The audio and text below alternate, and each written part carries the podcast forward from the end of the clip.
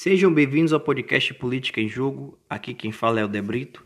Eu estou de volta nesse pequeno espaço que eu tenho, que eu proponho algumas reflexões.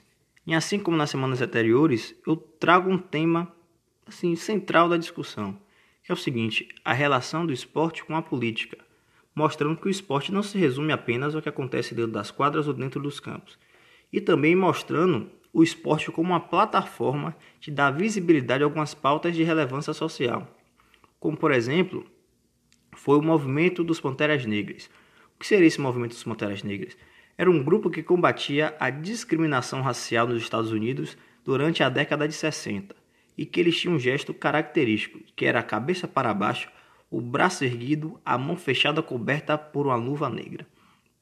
E esse gesto ficaria marcado na história dos esportes durante os Jogos Olímpicos de 1968 no México, em que o atleta Tom Smith, após ganhar a prova de 200 metros rasos no atletismo, durante a execução do hino nacional dos Estados Unidos, ele protestou contra a discriminação racial que ocorria no país. Então, durante o hino, ele fez o mesmo gesto dos Panteras Negras, que era a cabeça para baixo, o braço erguido e a mão fechada. Porém, essa atitude louvável de Tom Smith não caiu muito bem tanto no Comitê Olímpico Internacional e muito menos na Confederação Americana de Atletismo, que enxergou tal ato como uma forma de, um, vou dizer assim, um gesto antipatriótico por parte de Tom Smith, e que, segundo eles, o hino americano tem que ser respeitado independente de qualquer pauta.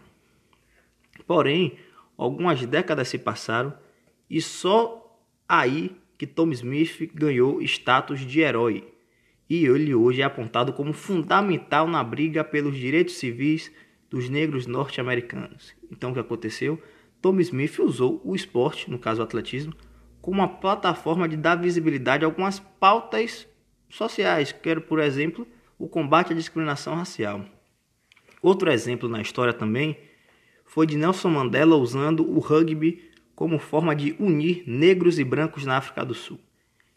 Nelson Mandela, como todos nós sabemos, foi preso por 27 anos. E após sair da prisão, ele foi eleito presidente da África do Sul. E até a sua chegada, governos anteriores adotaram um regime de segregação racial conhecido como apartheid. Porém, em 1995, aconteceu na África do Sul a Copa do Mundo de Rugby. E Mandela viu aí uma oportunidade de unir negros e brancos em prol de uma única coisa. Porém, havia muita resistência com o rugby, porque o rugby era visto na África do Sul um esporte separatista, porque a maioria dos praticantes eram brancos, e a seleção sul-africana de rugby era vista pelos negros como símbolo da opressão. Aí que surge a figura de Nelson Mandela. Ele convenceu todos os negros da África do Sul a torcerem pela seleção em nome do futuro do país. Claro, com muita resistência ainda, mas ao pouco ele foi conseguindo, até que chega a final da Copa do Mundo de Rugby entre a África do Sul e a Nova Zelândia. E ali, pela primeira vez em anos, negros e brancos estavam abraçados e torcendo junto em prol de um único objetivo. E isso fica muito claro nas palavras do capitão da equipe logo após a África do Sul vencer a Nova Zelândia na final da Copa do Mundo de Rugby. Abre aspas para ele. Obrigado você, presidente, por todo o seu trabalho. Pela primeira vez, todas as pessoas vieram juntas, independente de suas raças, religiões, e se abraçaram. Isso foi maravilhoso. Fecha aspas. Então o que aconteceu? Nelson Mandela viu no esporte uma forma de, como havia uma segregação, ele viu uma forma de agregar todos na África do Sul, negros e brancos juntos, e assim, algo que era inimaginável na África do Sul até então.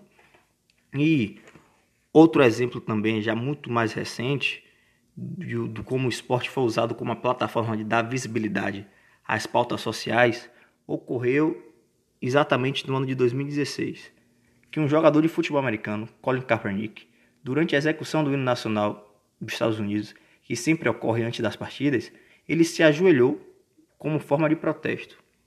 Porém, quando ele se ajoelhou pela primeira vez, muitos não sabiam o porquê ele estava se ajoelhando. Aí então, logo após a partida, uma repórter perguntou: Colin, por que você se ajoelhou? E ele respondeu, aspas, não vou me levantar e mostrar orgulho pela bandeira de um país que oprime seu povo negro e as pessoas de cor. Fecha aspas. Então, mais uma vez, você está vendo um atleta usando o esporte como uma plataforma de dar visibilidade. Agora, assim como Tom Smith na década de 60, tal atitude de Cole não caiu muito bem, porque desde então ele nenhuma franquia o quis contratar. Ele está desempregado, apesar de ele ser talentoso.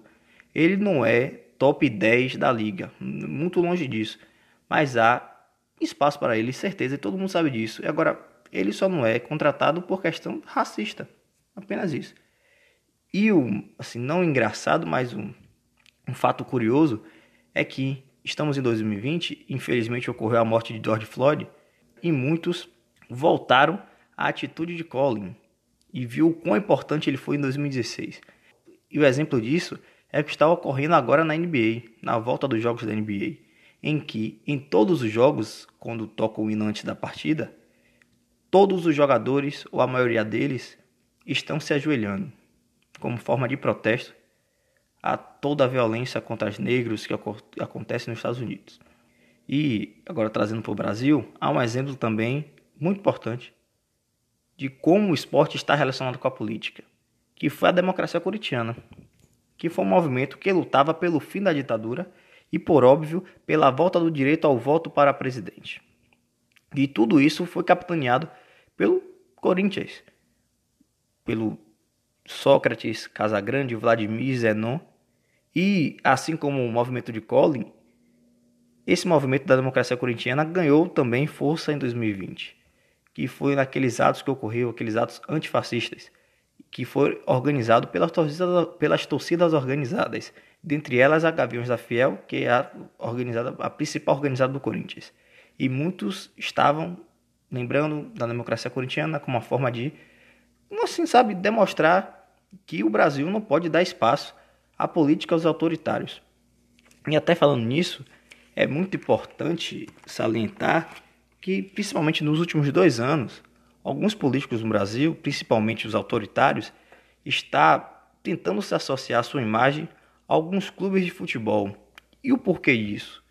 Ele está se tentando, na verdade, tentando se associar porque o futebol é o principal esporte do Brasil e todo mundo sabe disso. É o principal esporte popular do Brasil, é o mais popular, na verdade. Então, esses políticos tentam se associar aos clubes a todo momento porque eles enxergam nos torcedores potenciais eleitores. Apenas isso, não porque é algo ali orgânico, algo que você goste do clube. Eles só estão ali por questão eleitoral, só questão oportunista e você vê nenhum projeto em favor do esporte no Brasil, você não vê, principalmente do governo federal, nenhum esporte, nenhum, desculpe, nenhum projeto em favor do esporte.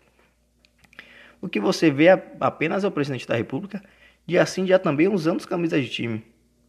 Porque ele usa essas camisas de time a todo momento e algumas vezes até times, até times rivais. E ele só usa isso porque ele sabe que o esporte, na verdade o futebol, é algo muito popular no Brasil. E ele, de uma forma oportunista, ele tenta se associar a todo momento ao futebol, aos clubes de futebol.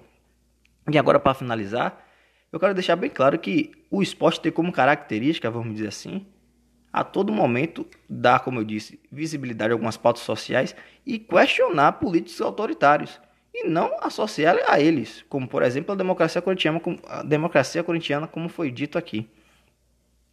E por hoje é só. Gostaria de agradecer a todos vocês que ouviram até aqui. Muito obrigado de verdade. Ouçam nossos episódios anteriores. Até a próxima.